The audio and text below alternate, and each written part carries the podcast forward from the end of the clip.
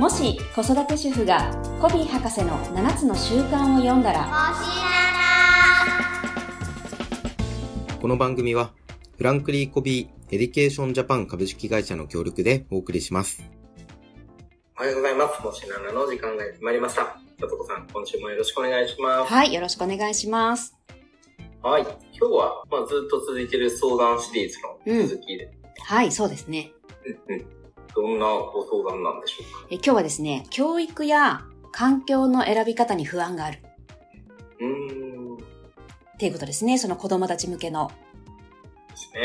どこをどう選んだらいいのか。ずっとあるテーマでしょうね。うん、最近ほら特に選択肢がまた増えてきてるので、うーん。多分余計に皆さんね、あの、悩むんだと思います。うん、うん、ううん。ん。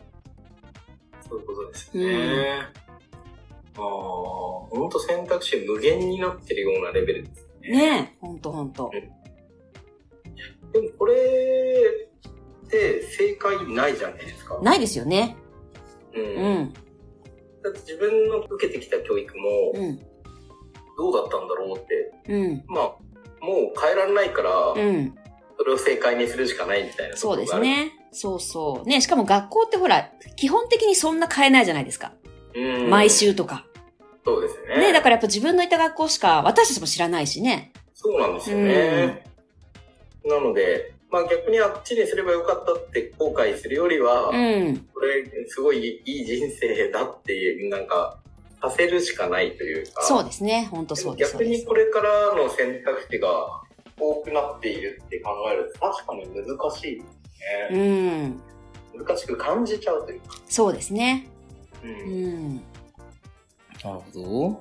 これはどんなポイントがあるんですか？あの、まず、これ多分その、都市部に限ってのことかもしれないんですけど、やっぱりあの、受う験、ん。中学受験とかするお家がやっぱり、特に東京なんかはね、はい。多いのですけど、あの、そのうん大手の塾うんうん。だと結構ね、小4から入れなかったら入れませんよって言われたりするんですよ。なので、小4から行き始めるんですよね、わらわら。うん。で、そうすると、全然行くつもりなかったのに、うんえ？みたいな、なんかみんなが行き始めたから、じゃあちょっとこれ行かなきゃいけないのかなみたいな感じで、うん結構、なんていうの、こう、周りの流れに合わせて行き始める子って実は結構多かったりとか。なるほど。うん。ね、でも小4からやっぱり3年間なので、うん結構やっぱりそういう感じで始めちゃうとなかなかきついかなっていうのもうん。ありますしね。あとなんか例えば、あの、地方で育ってこられた方って、公立と私立の考え方が、こう、都心と違うじゃないですか。うん。ね、なんかあの公立の方がなんかこう、良い選択肢とされたりとか。うん。うん。でもなんか、都心はどっちかっていうと、私立に行く方がそういう風に囚われたりとか、ね結構逆なので、あの、うんご自身が地方で育ってて、今都内で子育てしてると結構ね、びっくりするみたいなんですよ。うん。え、ダメなの公立じゃんみたいな。そうですね。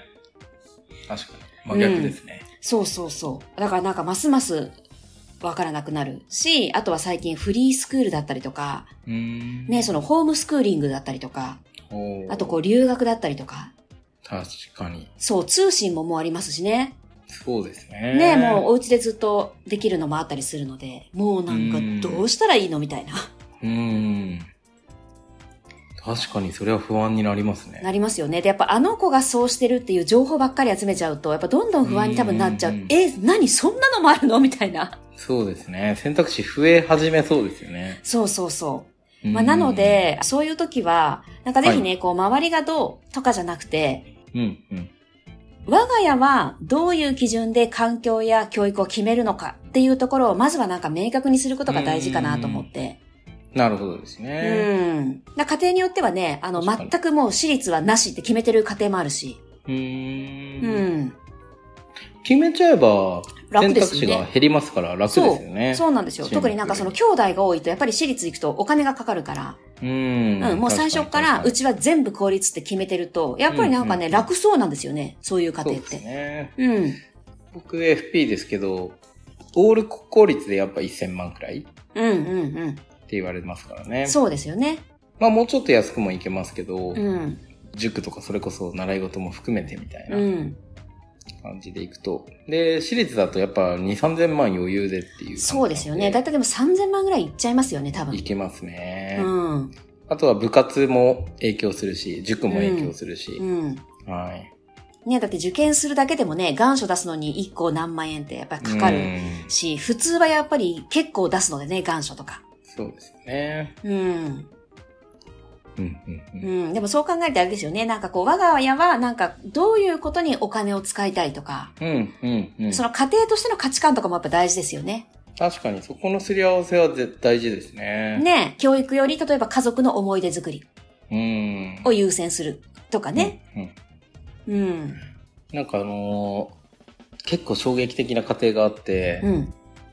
もう、先週に話した、よいしょの話じゃないですけど、刷り込みの話じゃないですけうんうど、どこの大学行きたいの？東大ってもう言わせる刷り込みを、ちっちゃい頃からしてたあ過程あ、そうなんがあって、だ。うんうんうん。ちょっと衝撃を受けました、もう代々とかなんですかね？もしかいしたらや。、全違く逆に、あ、逆に。こう、うん。学歴コンプレックスみたないるほど、なるほど。ありますよね。はい。うん。もう、あ3歳とか、くらいの子に、もう東大って、多分東大が何かも知らないでしょううん、なるほど。そうか、そうか。うん。すごいなって思いましたけどね。なるほどね。でも結構ありますよね。例えば、代々医者とか、代々弁護士とかう。ん確かに。ね、会社もあったりしたらもう継ぐ前提でうん、うん、うん。いるからね。確かに。うん。そうですね。うん。なんかそういう、まあ、そういうのはありなんですかね？どうなんですかね？まあ、でも、まあ、それはご家庭です。本当にそれでいいならね、うん。いいかもしれないですよね。あの、ねただ子供がそれにどう反応するかはまた別の問題うん。としてね。うん。確かに。そうですね。まあ、うん決めすぎると外れた時にすごいなんか険悪になりそうだから、うん。ちょっと不安だなって思いながら、確かといって止めるわけにもいかないしな。そうですね。そうですよね。はい。なんで口出すんだっていうファイナンシャルプランナーが、確かに確かに。はい。うん。なのでね、子供が、もし、まあ、勉強全然苦手だったら、うん。東大って言わされてたの、なんかいろんなものに影響しちゃいそうじゃないですか。うん。そうですよね。うんうん自己肯定感にもそうだしとか。そうですね。もうそんなのは、あの、決めすぎはどうかなってちょっと個人的には感じたんですけど確かに。ね。そうですうね。ん。子供の自由もね、うん欲。しいですからね。そうですね。そう。まあだから先週の続きじゃないけど、やっぱその子にどうなってほしいのかっていうところから、うんその家庭の基準を、うん、うん。うん。明確にしてもらえるといいかもしれないですよね。なんかほら子供にどうなってほしいって聞くと、ほとんどの方って結構ね、はいあの、人格的なことを言うんですよ。思いやりに溢れる子になってほしいとか。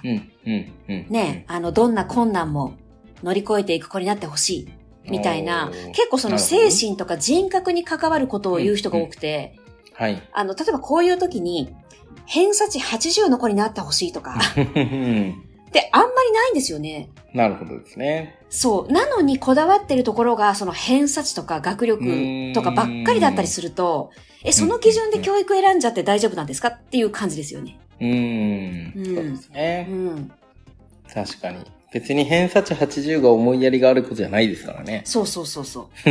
だからなんか食い違ってるというか。イコールではないという。うん。だから、指標がずれてるってことですよね。そうなんです、そうなんですよ。うん。うん。なるほど。他にはポイントはありますか？まあそうですね。あとはまあ、あの、本当今言った通りで、うんあの、未来からの逆算と、うんあとやっぱりその時代が変わってるじゃないですか。はい。ね、私たちが育ってきた時代と、これから子供たちが生きていく時代って、かなり違うので、確かに。なんかあんまり私たちの経験とかアドバイスって意味ないなとうんうん私は思ってるんですよ。おーでも確かに、昭和生まれなんですけど、僕も。うん、うん。やっぱり大学に出た平均年収とかに、うん高校と中学とって正直大きな差があったんですようん、うね。ん、うん。うんなので親は4代出したいって思ってたのは、はいある意味、はいまあ、ね、お金も資本主義の中ではやっぱり一つの選択肢なので、そうですね。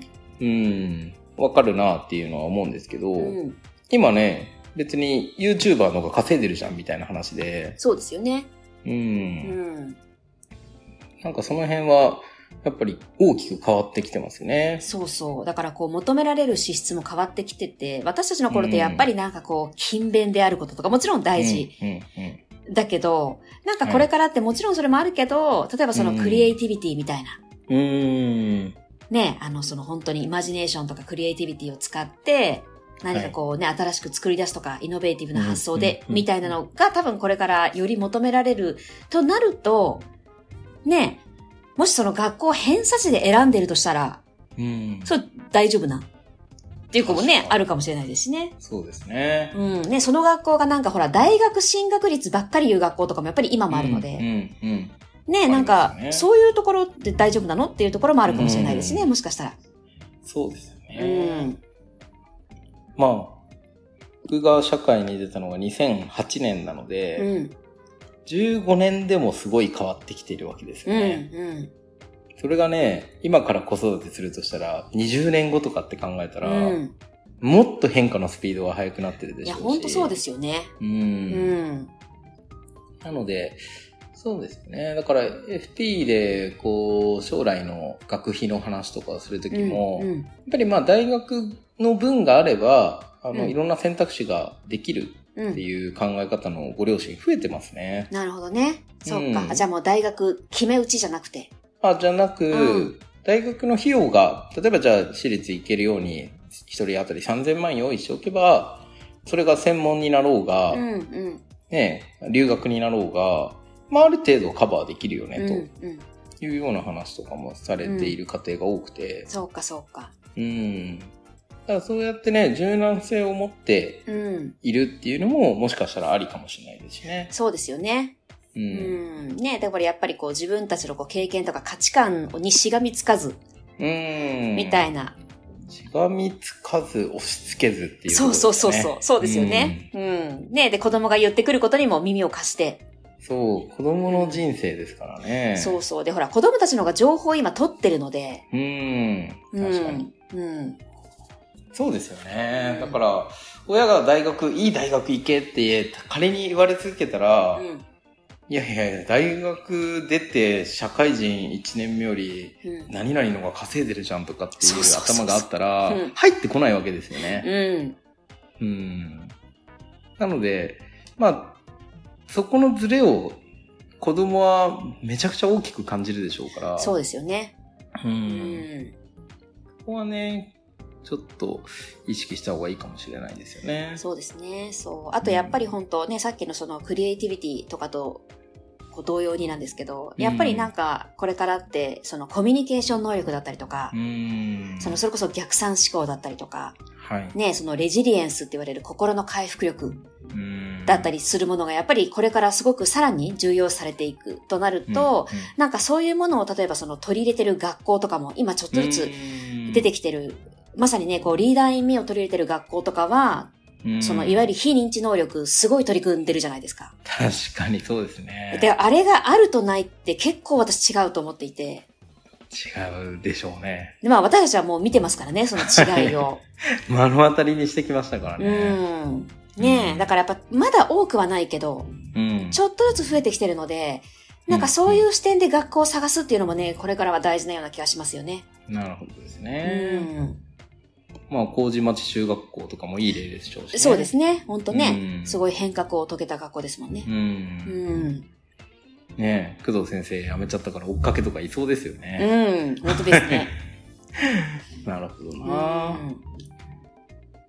うんうんまあだから選択肢があるからこそ、最初の基準を決めるっていうのがすごい大事だし、そうそまあ、7つの習慣、リーダー意味でも大切にしてる終わりや目的から逆算するっていう、未来から逆算するっていうのも、やっぱり大事ですう。ね。大事ですね。ほんとうね。んね、でもやっぱりこう、周りに流されるように、うん、うん。こう、受験に飲み込まれたりとか、あの学校いいみたいよっていうのが前評判とか、うん。っていうのでやっぱ決めちゃうとね、いや、こんなはずじゃなかったっていうことは起こり得ますよね。まあ、それはそうですよね。だって、うん自分で決めてなくて、周りが、周りの流れに沿ってしまうと、うん。うん。やっぱりズレは生じますからね。うん。なのでね、あの、せっかうんく、その、時間もお金も使っていく教育なので、うん。ね、やっぱり納得できるところを選んでほしいですよね。なるほど。うん。ちなみにね、あの、我が家の子供たちが行ってる中高なんですけど、あの、はいはい実は今その学校、私が最初にちょっと見つけたんですよ。うん、で、あの、まず最初に一人でちょっと学校見学行った時に、うんうん、あ、この学校最高だなって、まず最初に思ったのはね、はい。あの、図書室ってあるじゃないですか。はいはい。で、図書室入って、あの、真正面の本棚に、7つの習慣が50冊ぐらい置いてあったんですよ。ええそれでねすごいですね。はいえ。えー、と思って、あ、もうここ、だって、それだけ大事にしてるっていうことなので、この価値観を。うんうんいやいや、もうこれなんかもう私の中ではなんかもう一発で決まったというか、えー、一冊平置きとかそういうレベルじゃないですね。もうね、ブワーって何十冊も。で、あの、その学校の理事長先生も本たくさん出版されてるんですけど、理事長の本がその下に置いてあるんです。え、な、それより上なんですか？それより上なんですよ。理事長上じゃないんですね。そうなんですよ。あとこう思考は現実化するとか、はあ。そういうのもいっぱい置いてあって、うーん。すごいな。図書室で決まったんですね。そう、あ、間違いないなと思って。で、そこからうんうんこう、うん子供たちをね、ほんと3年かけて何度も連れて行って、でで、最後はね、彼らがここに行きたいっていうところで、じゃあ受験するかって言って、一校だけそこ受験したっていうのがね、あうんの、我が家の受験ストーリーなんですけど。おー。うん。だからそこまでやっぱり親が納得してると、うん。例えばその子供たたちを通わせてる期間に、もしかしたらね、え、この学校のその選択ってどうなのとか、うん、うん、うん。あ思うことあるかもしれないんですけど、そうですね。やっぱりね、自分が思いっきり納得してるのでね、うん。なんかね、あんまり思わないんですよね。うーん。うん。あ、でも、あの価値観を大事にしてくれてるから、うん、うん。私には見えないところできっと何かがあったりとか、先生たちは絶対最良の判断をしてくれてるはずだよなって思えたりとかね。うーん。信頼があるわけです、ね。そうそうそうなんです、そうなんです。うなるほん。ど。まあ、なので納得できる道をね、皆さんに決めてほしいですよね。そうですうね。ん。あとはもう決めたら、そこから迷わない、ぶれないって大事ですよね。そうそう。ね、でも本当最初に哲さん言ってくれた通りで、もう決めた道を最高にするしかない。う。ん。もう決めたんだから。うん。ね。いかにもう楽しむか、いかに価値ある時間にするかっていうところにね、集中してほしいですよね。そうですうね。ん。私も学んでる学びの中で、選択にパワーを与えるっていうのをよく言うんですけど、うん。何かっていうと、例えばじゃあ旅行に行こうとした時うに、ん。沖縄と北海道で迷いましたと。うん。もう両極端じゃないですか。うんで、こういう人いませんかと。沖縄に行ったのに、うんいやー、やっぱり北海道にすればよかったなーって言いながら沖縄にいる人。暑いなーみたいな。うん。そっか。うん、逆もしかりですけど、はいあとスーツ、じゃあ青とこう黒で迷って、黒にしたらやっぱ青にすればよかったかなとか、なんか結局決めた後にそれ言ったって、じゃないですか。うん。なので、決めたら選択にパワーを加えるので、沖縄を目いっぱい楽しんでうん。いればいいんですよね。もうそれしかないっていう。そうそはい。なので、選択を最良にするっていうのはまさにそこですよね。なるほどね。そうか。うんでも結構あるのかもしれないですね。ああ、うんあっちがでもなーってね、思ってる 回もね。はい。なので、そこはね、本当にもう絶対ここで良かったって、うん。もう正解にしていくっうん。ていうとこが大事かなとは思いますよね。そうですね。でも本当、それ大事ですね。いいですね。選択にパワーを。う。うんん、うん、うん。私はあの、大学入った時に、すぐ辞めようと思ったんですよ。うん。半年行って、うんまあもともと調理師学校に行きたかったんですよね。うーん。うん。でも、親が4代出ろって言ってですね、まあそのために中学から私立言われたって、入れたって言われて、うん。うんまあ確かにそう言われればもう仕方ないっちゃ仕方ないなと思ってですね。一応、こう食に関わる食品科学工学科っていう、うんあの、大学に入ってうん、で、まあ半年くらい真面目に通ったんですけど、うん。これ、研究職になるには、院まで行かなきゃダメだって分かったんですよね。理系で、院生まで行かないと、結局4年間大学出て営業職とかに就くんですよ。食品会社の営業職とか。うんうん。食品の営業俺したいかなって考えた時に、食品の研究には興味があったんですよ。うん。かといって、奨学金もらって、6年分の学費自分で払いながらとかって考えたら、もうやめようと思ってですね。うんこれ4年間無駄だわと思って。うん。で、親に辞めますって電話したら、うん。何言ってんだってなってですね。まあ、結果的には大学出たんですけど、まあでも、その中で本当に裁量にしてったというか、なるほど。自分なりにこう納得感を作って、うんうんで、その中で大学は本当にうんちゃんと卒業はすると。4年できっちり。で、その上でじゃあこういう社会人になっていくために、じゃあ大学のうちに何をしようっていうふうに、うんうんできることをしし始めたんですよね。うんうんそれ多分、自分で裁量にしなかったら、うんうん親に言われたからって言って、多分、いやいや多分、そう、あの、卒業できなかったんじゃないかなと思います、ああ、なるほどね。ううんん。なので、両方のこう意見、親の意見ももちろん大事なので、うん親の意見も、あの、加味しながら自分で裁量にしたなっていうのはすごく感じますねね。。そうか、そうか。それはでもできますもんね、どんな環境でもね。そうなんですよ。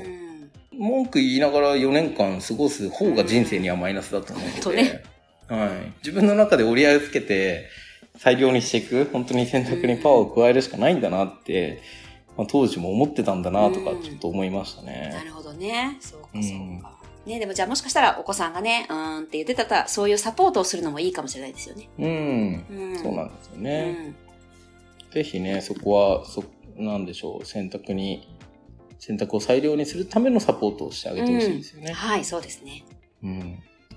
ありがとうございます。じゃあ、はいぜひ今日のまとめをお願いします。はい、今日はですね、教育や環境の選び方に不安があるというご相談に対して、えっと、まずは、えっと、その選択する基準を各ご家庭で明確にする。うんっていうことと、やはりその未来からの逆算で、どんなものに、が子供たちが身についていたらいいのか。で、それをこう、得られる環境を選んであげるっていうこと。私たちが育った時代とは大きく違いますよということを前提にね、うん考えてほしいなっていうところ。そして最後は、えっと、決めた道を裁量にするうん。っていうところですね。はい。はいありがとうございます。ぜひね、教育迷う部部分であると思うんですが、これあの、夫婦で聞いて、ちょっと一緒に考えるみたいな機会にしてほしいですよね。はい。はい。では今日もありがとうございました。はい、ありがとうございました。